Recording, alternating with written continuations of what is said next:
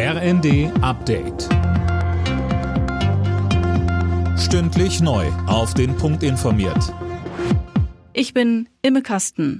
Der Angreifer auf eine Schule im US-Bundesstaat Texas hat seine Tat bei Facebook angekündigt. Das teilte der Gouverneur der Stadt Uvalde mit. Der 18-Jährige hatte demnach in mehreren Posts erklärt, auf seine Oma zu schießen und an einer Schule das Feuer zu eröffnen. Laut CNN soll er auch einer 15-jährigen Deutschen aus Frankfurt per Chatnachricht die Tat angekündigt haben. 19 Kinder und zwei Erwachsene starben.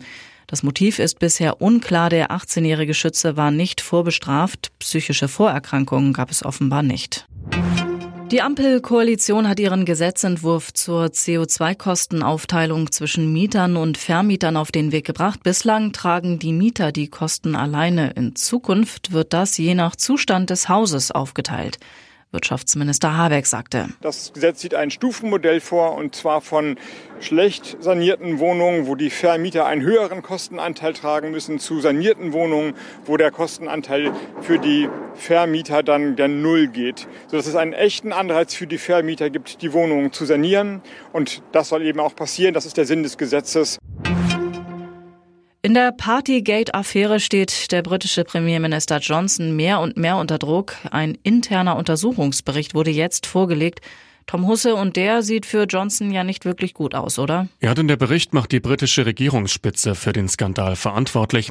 Viele Veranstaltungen hätte man nicht zulassen dürfen, heißt es. Während der Corona-Zeit sollen immer wieder Partys am Londoner Regierungssitz stattgefunden haben und das trotz Lockdown. Johnson hat bereits auf den Untersuchungsbericht reagiert und betont, dass er die volle Verantwortung für die Partys übernimmt. Einen Rücktritt schloss er aber erneut aus. Die AS Rom hat sich den ersten Titel der Fußball Conference League geholt. Das Team von Trainer José Mourinho setzte sich im Finale im albanischen Tirana mit 1 zu 0 gegen Feyenoord Rotterdam durch.